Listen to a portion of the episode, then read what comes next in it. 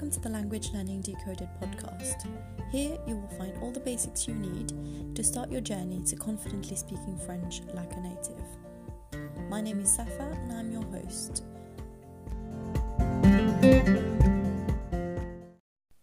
Hello and welcome to episode 7, numéro 7 of the Language Learning Decoded podcast.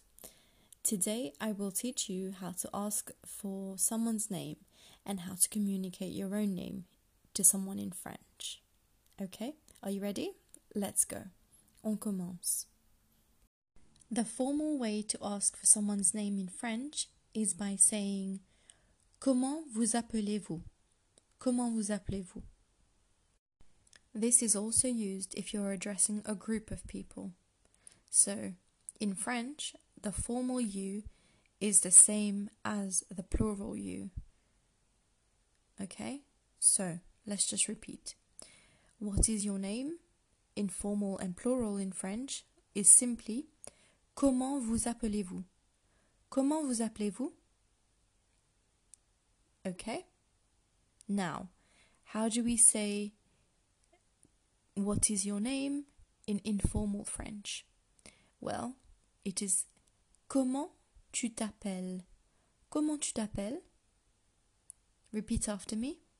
Comment tu t'appelles? Now, how do we answer if someone asks us what is our name in French?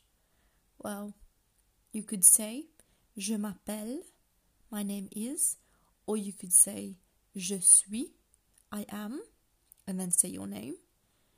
Or if you're speaking in colloquial French, you could say Moi, c'est Safa, for example.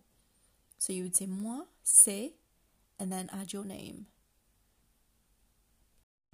Okay, let's do a little exercise. I'm going to ask you in French, what is your name?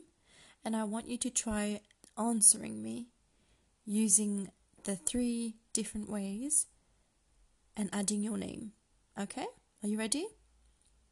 On commence. Comment vous appelez-vous? Comment vous appelez-vous? Great. So, I'm hoping you've all answered with your own names. So, you would have said Je m'appelle and then your name. Or you could have said Je suis with your name. Now, if I ask you in the informal way, Comment tu t'appelles? Then you would answer me, Moi c'est, and then your name.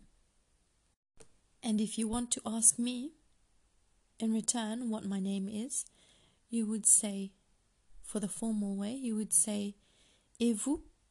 Comment vous appelez-vous? Et vous? Comment vous appelez-vous? And if we were speaking informally, if you knew me, you would say, Et toi? Comment t'appelles-tu? Et toi? Comment t'appelles-tu? Great. That's it for today, guys. I hope you've enjoyed today's lesson and I will see you here very soon. Take care, au revoir et à bientôt.